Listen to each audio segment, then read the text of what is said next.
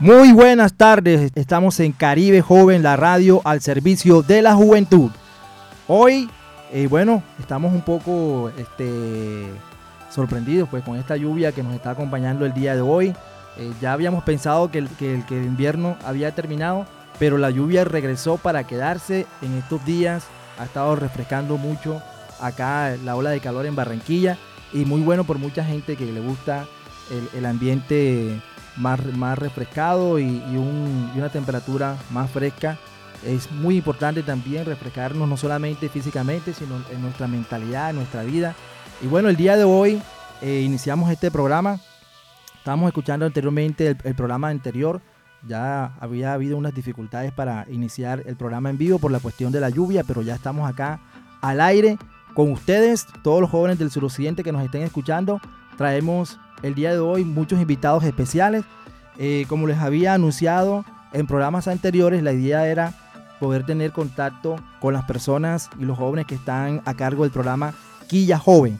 Y mucho más importante ahora que estamos en medio de un proceso muy importante para los jóvenes como son las elecciones al Consejo Local de Juventud. Entonces en este momento, pues sin más preámbulo, nos acompaña un invitado muy especial.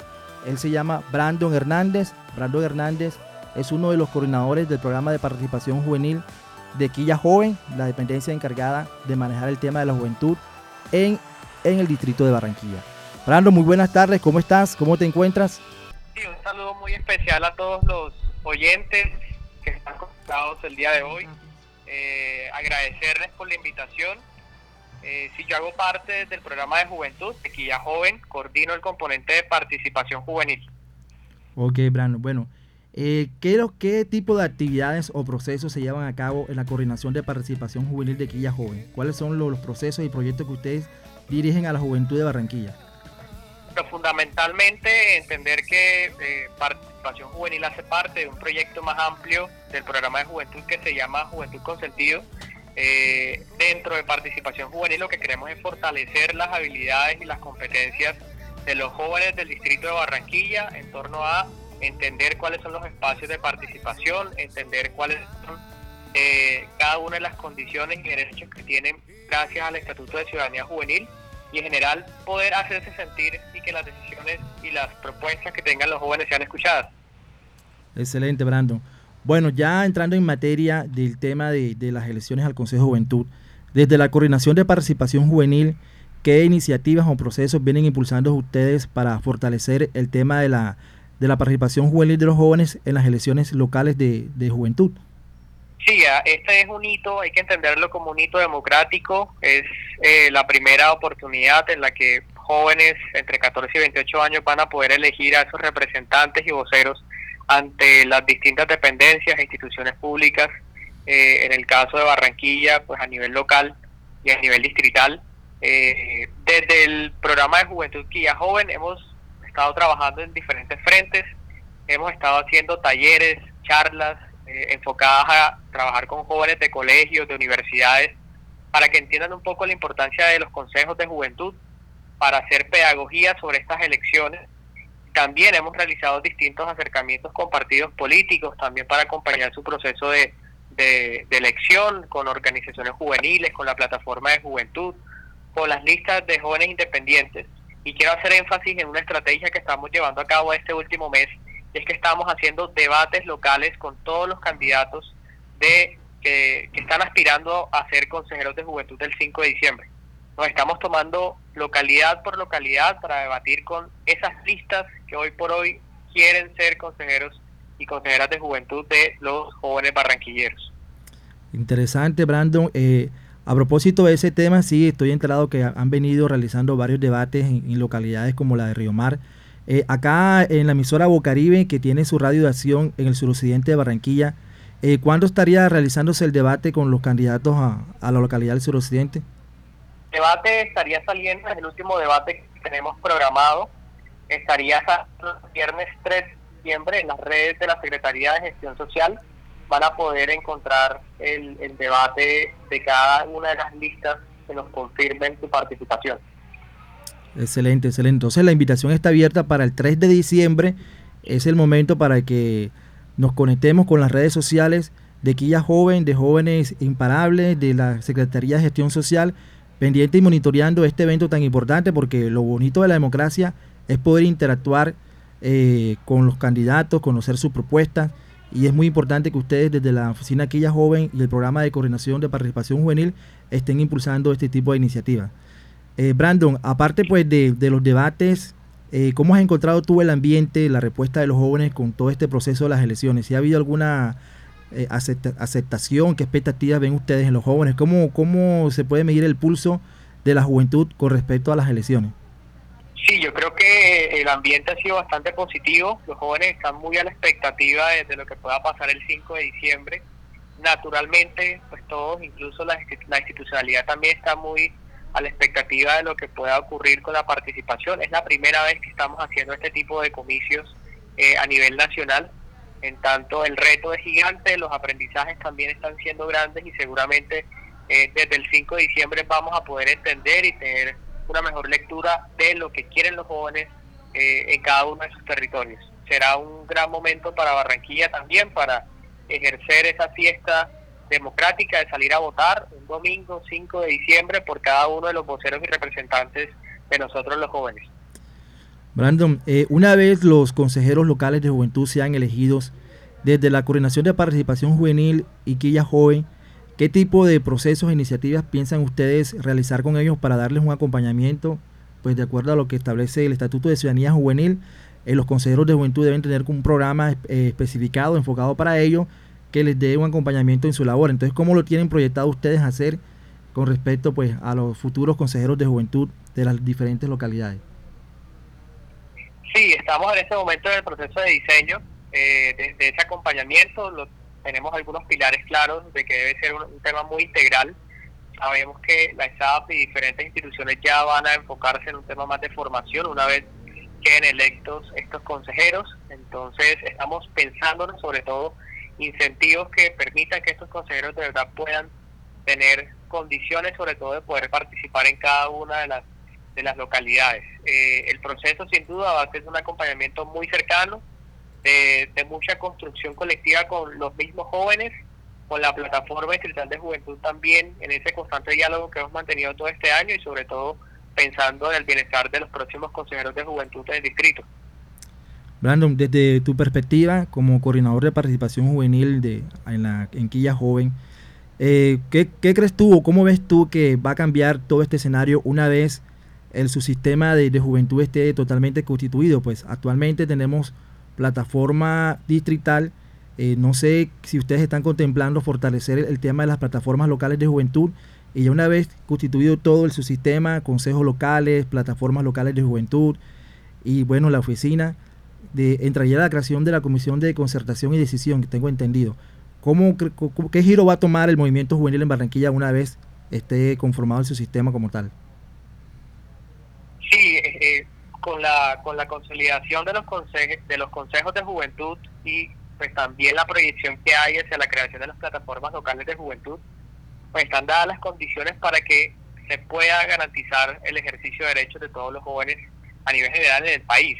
Eh, pero eso también va a depender mucho de los mismos jóvenes que resulten electos y de todo el movimiento juvenil que tengamos, en este caso en la ciudad. Porque los espacios pueden estar, pueden estar las condiciones, pueden estar los derechos, pero si no se apropian, los espacios van a quedar ahí. Entonces, ese es un poco el reto que tenemos todos, tanto desde la institucionalidad, seguir haciendo esa pedagogía, ese trabajo conjunto, pero también es un reto que tienen que afrontar los consejeros y cada una de las dependencias y instituciones que hacen parte de su sistema de participación eh, juvenil. Entonces, hacia allá hay que caminar, hay que propender para que todos los, espacios queden activos, funcionando y que se puedan dar esas condiciones que todos los jóvenes estamos esperando. Excelente, Brandon. Bueno, ya finalmente, este, ¿qué invitación le haces tú a los jóvenes del suroccidente que nos están escuchando en este momento y a los jóvenes de toda Barranquilla para que se animen a participar en todos esos espacios que vienen promoviendo ustedes desde que ya joven, las plataformas, los consejos locales de juventud, las redes, la escuela de liderazgo, jóvenes con sentido, todos esos programas que ustedes vienen impulsando, ¿qué llamado le haces tú a la juventud de Barranquilla con respecto a que se motiven a participar? Sí, el llamado es a, que, a ser muy inquietos, a ser muy proactivos, a ser muy propositivos. Tenemos una oportunidad de oro este 5 de diciembre de salir y elegir a los que nosotros creemos que son nuestros representantes, eh, los que van a ser nuestras voces en esos espacios de incidencia de políticas públicas. Ese, ese escenario lo estábamos esperando desde hace muchos años y tenemos una oportunidad de poder materializarlo. El, el, gran, el gran desafío, la gran invitación es a seguir y buscar cuáles son los candidatos que tienen en las respectivas localidades, conozcan sus propuestas, atrévanse a hacer política con acento joven, atrévanse a participar, porque la política está para ser tomada también por los jóvenes. Eh, para, que los, para aquellos jóvenes que estén interesados en acceder a los programas de Quilla Joven, eh, ¿de qué forma pueden contactarse con ustedes? ¿A dónde tienen que dirigirse? Bueno, nos pueden escribir a las redes sociales de la Secretaría de Gestión Social, tanto en Instagram como en Facebook o en Twitter. Y también tenemos una cuenta de Jóvenes Imparables BAC, al que también nos pueden escribir eh, de manera directa. Eh, pueden pedir información por ese medio y pues todas las instrucciones necesarias y de acuerdo a las necesidades puntuales se, les estarán brindando con mucho gusto. Bueno, Brando, muchas gracias por ah, darnos la oportunidad de escuchar de primera mano eh, directamente pues la opinión de ustedes, eh, la vocería que tienen ustedes con los jóvenes de Barranquilla en los diferentes programas que vienen desarrollando a través de la Coordinación de Participación Juvenil. Muy amable por, por, tu, por habernos atendido el día de hoy. Eh, muchos saludos a toda la oficina de aquella joven y bueno, Dios te bendiga. Mil gracias a ustedes, un saludo muy especial a todos los oyentes y a tomarnos la palabra este 5 de diciembre. Bueno, muchas gracias, Brandon. Bueno, esta era la, entrevista que teníamos con Brandon eh, Hernández de la oficina de Quilla Joven. Eh, nos acompaña también, ya ha llegado acá al aire, está con nosotros nuestra compañera Alejandra Ortega. Alejandra, ¿cómo te encuentras? A ver, parece que no, perdimos la señal. Bueno, eh, mientras retomamos la señal con Alejandra, pues como venía diciéndoles, el día de hoy hemos tenido la oportunidad de tener de primera mano información de la oficina Quilla Joven por medio de su coordinador de participación juvenil, Brandon Hernández. Eh, ya esto prácticamente eh, es la recta final de las elecciones a los consejos locales de juventud. Estamos prácticamente a, a, dos, a dos fines de semana. Estamos hoy a 26 de noviembre. Nos queda sábado, domingo 28, domingo 28 de noviembre y ya básicamente el otro, la otra semana vendría siendo ya las elecciones. O sea, el programa que viene, que vamos a hacer nosotros el día viernes 3 de diciembre, y enseguida ya tenemos las elecciones la próxima semana. Ya esto está encima, ya estamos en la recta final de las elecciones a los consejos locales de juventud, la gran fiesta democrática de los jóvenes el día 5 de... Eh, bueno, por ahora vamos a darles unas cuantas notas, unas cuantas noticias que tenemos para ustedes, unos anuncios a través de la sesión Noti Joven. Eh, los anuncios que tenemos para el día de hoy son los siguientes. Eh, desde, la, desde, la, desde la Presidencia de la República, el programa Colombia Joven, nos está invitando para que eh, desde en convenio con el Departamento Administrativo de la Función Pública y el Ministerio del Trabajo participen en la segunda etapa de la octava convocatoria del programa Estado Joven para el primer semestre del 2022 puede ingresar al link www.mintrabajo.gov.co slash empleo medio y medio pensiones slash movilidad medio y medio formación slash, slash estado medio joven. Eh, tienen chance de inscribirse hasta el 3 de diciembre para participar en la convocatoria de, de Estado Joven. Esta convocatoria de Estado Joven eh, es una modalidad que tiene el gobierno colombiano donde se pagan las pasantías a los jóvenes que van a trabajar eh, con el gobierno. Entonces está abierta esta octava convocatoria del programa Estado Joven. Bueno, ahora sí parece que tenemos a Alejandra, ¿estás, estás ahí con nosotros? Sí, sí, Saga, aquí estoy. Eh, qué pena con ustedes, sino que está fallando un poco la señal. Eh, Isabel, estaba escuchando que estabas hablando acerca de Estado Joven. Así es. Yo tengo, bueno, el Estado Joven, voy a a, ampliar un poco más la información, eh, el objetivo de este programa es facilitar a los jóvenes estudiantes el paso del ciclo de aprendizaje al mercado laboral a través de incentivos para la realización de sus prácticas profesionales en el sector público. Eh, uno de los requisitos eh, que, bueno, los requisitos que se piden para pertenecer a este programa es tener entre 15 y 28 años de edad, tener documento de identidad vigente, ser estudiante activo de un programa de formación complementaria de escuelas normales superior o de educación superior de, pregrado en los niveles técnicos laborales, técnico profesional, tecnólogo universitario, tener como requisito para adoptar a la titulación de su programa de formación el desarrollo de una etapa práctica, eh, ser estudiante activo y contar con aval de la institución educativa para postularse a una plaza de práctica del programa y no haber sido beneficiario de la de convocatorias anteriores del programa. Además, debe estar afiliado al Sistema General de Seguridad Social en cualquiera de sus regímenes, regímenes o un régimen exceptuado o especial en la salud. Eh, Isaac, es importante eh, recalcarle a todos los jóvenes que toda esta información que estamos brindando acerca de este programa la van a encontrar en la página de la alcaldía, en la zona de gestión social, en las noticias, ahí aparecen.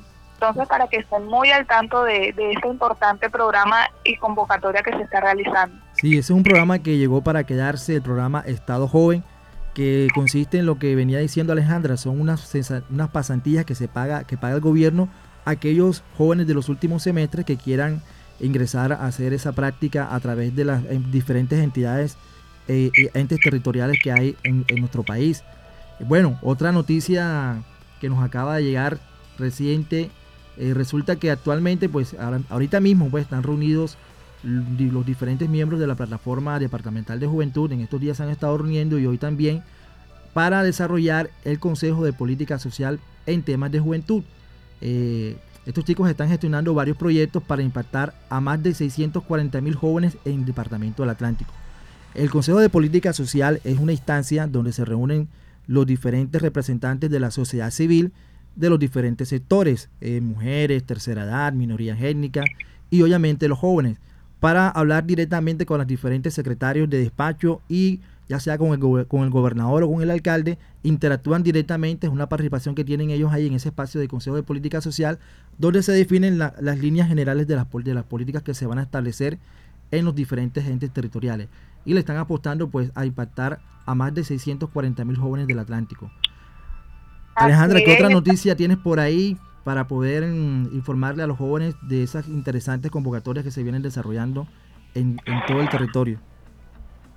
Así es, Isaac. Eh, todas las convocatorias que lanza el, gobierno eh, son interesantes. Bueno, no sé si ya hablaste eh, acerca del Encuentro Nacional de Responsables y Coordinadores de Juventud que se va a realizar el 14 y 15 de diciembre. ¿Ya hablaste acerca de ese tema? No, no hemos hablado. ¿Puedes este, comentarnos de qué se trata eso? ok, listo. El, este encuentro nacional de coordinadores y responsables, eh, eh, bueno, se, dará es para reconocer las acciones y el papel activo frente a la agenda juvenil en el territorio. Entonces, todos los jóvenes que quieran hacer parte o que se, eh, sean responsables y coordinadores pueden participar y registrarse eh, registrarse en la página, sí, en el link. El link nosotros lo vamos a estar manejando también en nuestras plataformas eh, web para que en nuestras redes sociales para que ustedes, aquellos que son coordinadores o responsables de juventud en el territorio, eh, puedan acceder a esta invitación que están realizando. Bueno, Alejandra, eh. ha, ha, habido varias notas interesantes, no sé cuál queda pendiente por acá. Aquí veo una que jugando, jugando en mi cuadra. ¿Qué tiene respecto a eso? ¿Qué sabes tú de jugando en mi cuadra? Bueno, este es un programa que está realizando la alcaldía en los barrios de la ciudad, eh, no solamente en la localidad suroccidente, sino que a nivel distrital.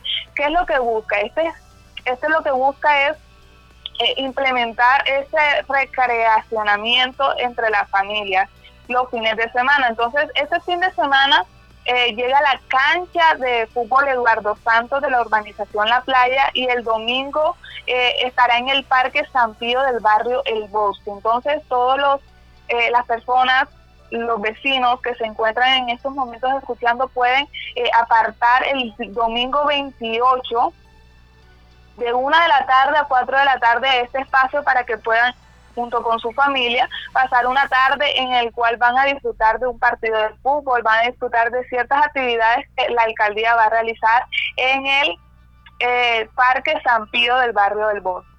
Bueno, Alejandra, muchas gracias. Bueno, eh, hoy eh, tenemos el tiempo un poquito más limitado, pero vamos a continuar haciendo nuestro programa y a retomar la sesión El líder soy yo. El líder soy yo. Hoy tenemos un invitado muy especial. Se trata de César Castro. Eh, un amigo también de la casa, César Castro fue voluntario de la CJ Inca Barranquilla. Actualmente se desempeña como coordinador nacional de los proyectos de la corporación ASLO. Entonces vamos a escuchar eh, esta entrevista que realizamos a César Castro porque es un testimonio muy bonito que hay sobre su vida y la superación. Un joven que viene del barrio Surdís, Surdís que está sembrado en el corazón del suroccidente. Entonces escuchemos pues la entrevista con César Castro. Eh, César Castro el día de hoy nos acompaña, sociólogo y administrador del talento humano, egresado de la Universidad del Atlántico. Actualmente es el coordinador nacional de proyectos sociales del grupo ASLO, una empresa encargada de, del desarrollo del talento humano. César, eh, muy buenas tardes para ti, Dios te bendiga. César, cuéntanos un poco cómo ha sido esa trayectoria tuya de ser un joven del barrio Surdís, eh, que estaba en, en, aquellas calles, en esa época que en el barrio Surris todavía no había ni calles pavimentadas y había de pronto una perspectiva de vida un poco incierta para muchos jóvenes. ¿Cómo fue que tú fuiste desarrollando tu proyecto de vida hasta llegar hoy en día a ser un ejemplo para muchos jóvenes de tu comunidad? Bueno, Isa, antes que nada, qué poder coincidir nuevamente contigo porque este espacio comienza a evocar todas esas experiencias de hace tantos años atrás, que fueron las, las bases para poder eh, estar en lo que estoy hoy día, poder haber consolidado mi proyecto de vida hasta este punto de la manera en la que la, lo que eh, he podido hacer. Y, comienza uno a recordar con mucha nostalgia, así como decías, la realidad de ese momento y cómo los diferentes procesos en los que pude hacer parte de, procesos de base comunitaria con la ACJ, con la UNCA, eh, liderado en muchos momentos por ti, comenzaron a mermar a mermar y a, impactar eh, mi vida de manera puntual, donde comencé con, con procesos de, base comunitaria donde, donde uno dispone el tiempo que tiene libre eh, después de las responsabilidades que puede tener académicas y demás, pero se convierte en un espacio que comienza a transformarte desde adentro. Y comencé eh, en procesos sociales dictando talleres a, a mis pares en, en, ese momento, podía tener 10, 11 años, era, era muy pequeño en ese momento, donde quien les está pudiendo compartir esta experiencia hoy era, era tartamudo, era gago en ese momento de la vida, tímido e introvertido, pero con la, con la indicación o con el acompañamiento pertinente pudo transformar hasta esa parte de su vida y su realidad, donde pudo manejar el tema de la oratoria, un discurso, potenciar todo el tema del liderazgo y otras habilidades más que comenzaron a abrir puertas en, en la vida ya no solamente era en el barrio, sino ya había una injerencia en la localidad, en la institución donde pude estudiar.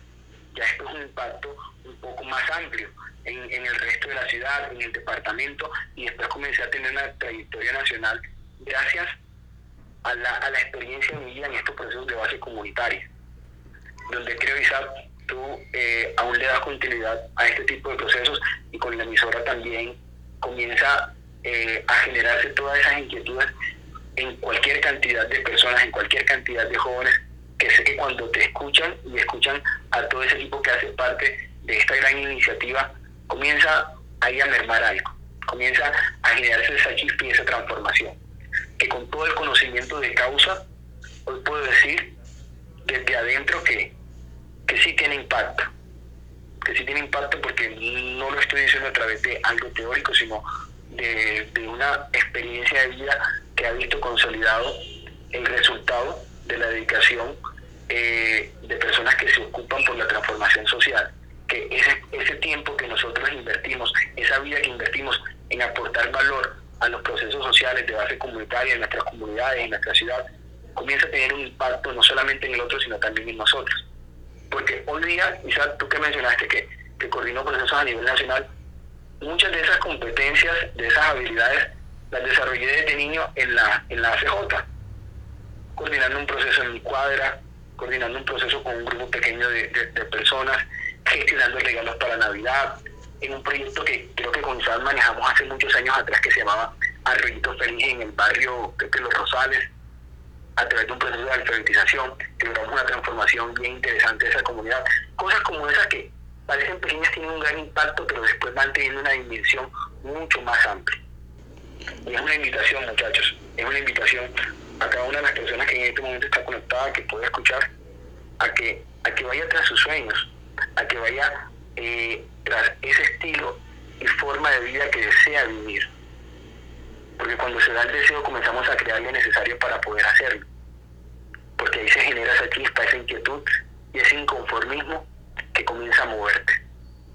Y vamos, y cada uno de nosotros, los invito a que, a que tomen acción, desde la más simple y más sencilla, para que podamos vivir en la forma en la que cada uno desea, haciendo lo propio, yendo por una calidad de vida óptima y fortaleciéndose en todas estas iniciativas que, que tenemos en nuestro barrio, en nuestra comunidad, en nuestra ciudad, apoyándola. Pero cuando uno, cuando uno es voluntario y dona su tiempo, uno no está regalando tiempo, está invirtiendo tiempo no solamente en otros, sino también en sí. En sí mismo, porque ahí, desde allí desarrollamos habilidades, conocimientos, competencias que después se convierten en herramientas para la vida, que te hacen tener saltos cuánticos en los procesos que cada uno adelanta. Y bueno, Isaac, me emocioné un poquito. Eh, este, muchos jóvenes están escuchando en este momento. ¿cómo, cuándo, ¿Cuándo crees tú de pronto que se dio como esa... ¿Cuándo fue que tú dijiste, bueno, lo logré, eh, la saqué del estadio? ¿Cuándo que sentiste tú que lograste que había hecho un giro en tu vida con todo esto que estás contando? Bueno, le podemos llamar saltos cuánticos de manera teórica, que eso ahora no lo vamos a ampliar, pero esos saltos o esos indicadores, yo creo que no ha habido un solo momento, porque cuando uno hace clic con lo que desea, uno como ser humano, uno tiene muchos indicadores y conquistas, pero cuando llegas a ese objetivo, ese objetivo que era el techo o era el, punto máximo, se convierte en el punto de partida, porque siempre hay algo más allá, siempre hay algo más allá. Y cuando me hace esa pregunta, Isaac, yo recuerdo que cuando tenía como 15, 16 años, estaba muy, muy joven en ese momento, ya, ya yo representaba a Barranquilla en juntas nacionales, en juntas nacionales de, la UNCA y encuentros latinoamericanos y todo ese tipo de cosas, siendo muy pequeño. Entonces, en ese momento para mí fueron grandes conquistas. Y de allí para adelante comenzaba a, visionarme en escenarios eh, mucho más grandes, eh, mucho más relevantes. Y así han habido más, varios momentos tuve la, la, oportunidad de, de, coordinar un proceso a nivel, a nivel nacional. Eso para mí fue un desafío enorme, eh, pero fue, fue satisfactorio poder hacerlo. El momento donde pude estar en el proceso con, con organizaciones como Naciones Unidas en Colombia y ser un investigador para, para procesos eh, de unas investigaciones cualitativas que se estaban haciendo en prevención de VIH acá en el territorio nacional. Eso fue una conquista muy interesante. Y así, a lo largo de la vida han habido unos saltos cuánticos que han dicho, esto fue importante. Pero, ¿sabes?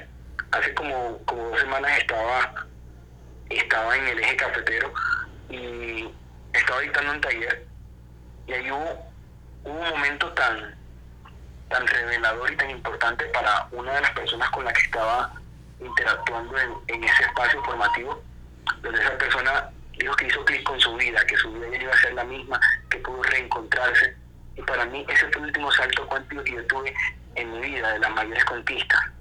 Ya no en procesos de masificación o procesos de, talla nacional e internacional, sino ya con el individuo, con una persona puntual a la que tú puedas compartir un poco de, de esa luz o ayudarle a ver luz en medio de situaciones que pueden ser algo agrestes y hostiles o desafiantes. Eso fue hace dos semanas y para mí fue súper importante en este momento. Entonces, aquí vamos a respondo tu pregunta de manera directa. Esas conquistas y esos saltos se dan desde el momento, muchachos, en que nos paramos de la cama.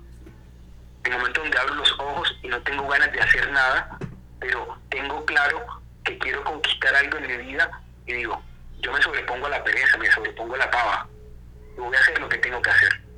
Es una conquista impresionante, porque desde allí me desafío a mí, me desafío a esas maneras de ser y esos hábitos que me vienen arrastrando a una situación que no quiero. Ahí hay una conquista impresionante. Cuando digo no, frente a una situación que me puede poner en riesgo y me desvía eh, a las perspectivas de vida que yo he creado, ahí tengo una conquista impresionante. Cuando consigo el trabajo que deseo, cuando decido emprender en ese proyecto que, me desvela y que me apasiona, ahí tengo una conquista impresionante. Y así, cada uno de manera personal eh, va llenando esos estándares, esas conquistas y después eso que era inalcanzable se convierte en el, en el piso o en la base para continuar.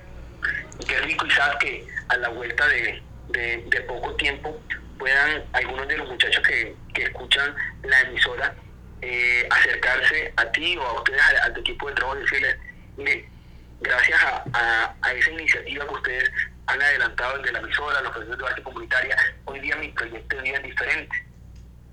Usted pueda contar también su historia, para que a su vez esto se convierta en, un proceso de, de que se pueda replicar de la manera más amplia posible.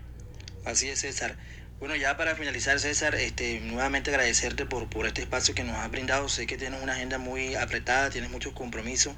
Finalmente, como qué tips le puedes dar tú a los jóvenes que, como tú lo has mencionado, siempre están expuestos a, a, muchas a una realidad en la que de pronto eh, están expuestos a situaciones que los hacen vulnerables, la, la drogadicción, la promiscuidad, eh, las malas compañías, eh, el dinero fácil, eh, la violencia intrafamiliar. Un joven de pronto que esté en una situación de pronto un poco difícil, como qué tips le puedes dar tú para que trate de superar eso y ver la vida de una manera diferente y tomar su, su proyecto de vida y sacarlo adelante. Bueno, me parece súper importante este punto. A, todos y a cada uno de los de las personas que, que estamos conectados en este momento, miren, no, no hay que esperar estar en una situación crítica para pedir ayuda. Nosotros estamos eh, quizás en, dinámicas, dinámicas personales donde nos creemos autosuficientes y lo somos. No dudo que lo seamos. Pero en algunos momentos es oportuno pedir ayuda. Es oportuno pedir ayuda y no solamente cuando ya no podamos más. Así que el primer tip es que solo uno puede llegar pero cuando busca ayuda y cooperación, las cosas comienzan a ser aún más extraordinarias. Y no esperemos estar en jaque, no esperemos estar en jaque eh, en nuestra vida, en nuestra vida personal, nuestra vida emocional, nuestra vida financiera, en esos proyectos de vida que tengamos para pedir ayuda. No, reconozcamos que, que, podemos llegar más pronto y más lejos cuando pedimos ayuda y no nos dé pena. y cierro este punto con el tema de, pedir ayuda desde, desde, la misma salud emocional, porque después de, haber, de haber transitado en una experiencia eh, como el tema de, de una pandemia, donde emocionalmente nos desafió a todos, siempre es pertinente pedir ayuda. Y no esperemos estar en una situación crítica para poder hacerlo. Si nos volvemos humildes y reconocemos eso, vamos a evitarnos situaciones que nos puedan mover la vida que en ocasiones no va a haber retorno. Entonces, como primer tip, el pedir ayuda de manera oportuna. El pedir ayuda no quiere decir que seamos cobardes o insuficientes. Demostramos una valentía y una autonomía para reconocer, hey, necesito que alguien me dé la mano. Entonces, les dejo ese primer punto ahí, muchachos. Segundo, es un tema de enfoque. Porque si yo tengo claro hacia dónde voy, puedo ser consciente de que cada decisión y cada acción que yo tome, por minúscula que sea, me va a llevar a un resultado. Y si soy consciente a dónde quiero ir, puedo prever si ese resultado es lo que deseo o no. En ese sentido, cuando esté frente a una situación que me dé la alternativa A, B o C, yo voy a decir, la que más se acerca a lo que yo quiero es la C, así que me voy por la C, aunque a veces sea la que menos seduzca. Pero esa que menos nos seduce a corto plazo nos genera un impacto bien importante a largo plazo. en muchos momentos yo opté por estar metido de cabeza en un taller juvenil, en un espacio social, en un, en un proyecto de base comunitaria, aprendiendo y trabajando por la gente, que estar en, en, otro tipo de escenario y de espacio. Pero eso me ayudó a, desarrollar las competencias que hoy día tengo y por las cuales, con las cuales yo vivo mi pasión, mi proyecto y con las cuales me gano la vida. Entonces, así sea por relaciones sociales productivas, podemos mirarlo de esa forma, que el enfoque nos permita a nosotros y tener claridad respecto a cada paso que demos y que cada decisión, por minúscula que sea, nos vaya acercando al objetivo que tenemos. Y tercero, ahí sí viene un tema eh, que independientemente de, de cómo vivamos nuestra espiritualidad, es un tema de conexión con ese ser supremo que nosotros podamos tener como referente. Llámenle Dios, llámenle naturaleza, vida, universo, llámenle poder personal, en conexión con, con, con ese ser, con esa entidad. Porque en muchas ocasiones ese, e, ese ser supremo, ese Dios, esa conexión que ustedes tienen, les puede permitir tomar la decisión correcta para que los dos puntos anteriores se den de la mejor forma. Llámenle voz interior, llámenle revelación, llámenle energía, llámenle ayuda divina, pónganle el nombre que quieran, pero desen la oportunidad de conectarse con él. Porque se comienzan a vivir experiencias reveladoras como no tienen idea. Y ojalá, ojalá que la vida nos, pueda cruzar y podamos compartir alguna de esas experiencias que sé muchos de nosotros experimentamos y ahora lo vamos a hacer de manera consciente. Bueno, creo que ahí te respondí tu pregunta.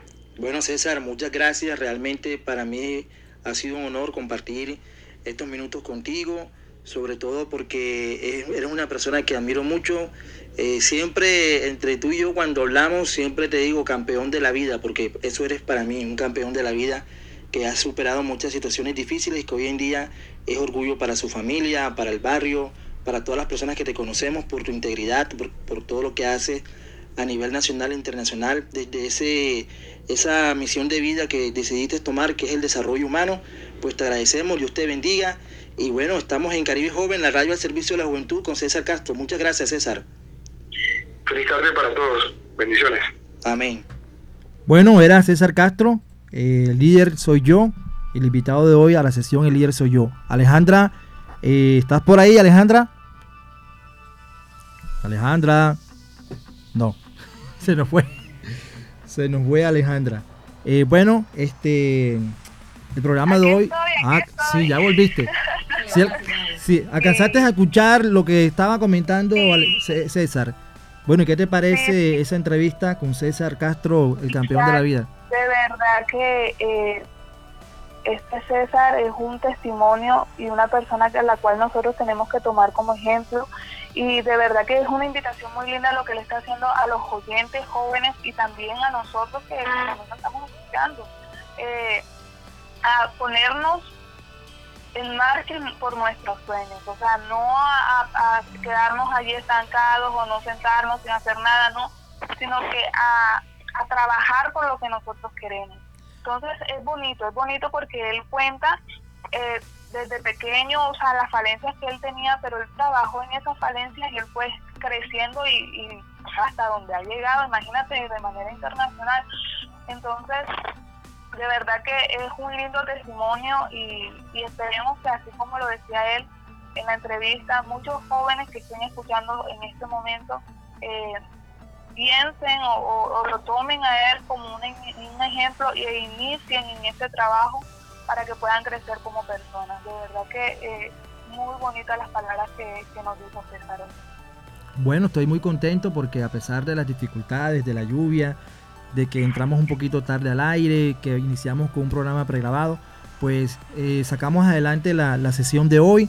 Tuvimos dos invitados muy especiales, Brandon Hernández hablándonos de todo, todo lo que han hecho desde la oficina Quilla Joven, Alejandra desde allá, una berraca, mi amiga, eh, desde tu casa acompañándonos, eh, las palabras de César Castro, eh, me parece muy bonito todo esto que estamos haciendo y ojalá que todo esto dé frutos impactando en la vida de los jóvenes del suroccidente de Barranquilla.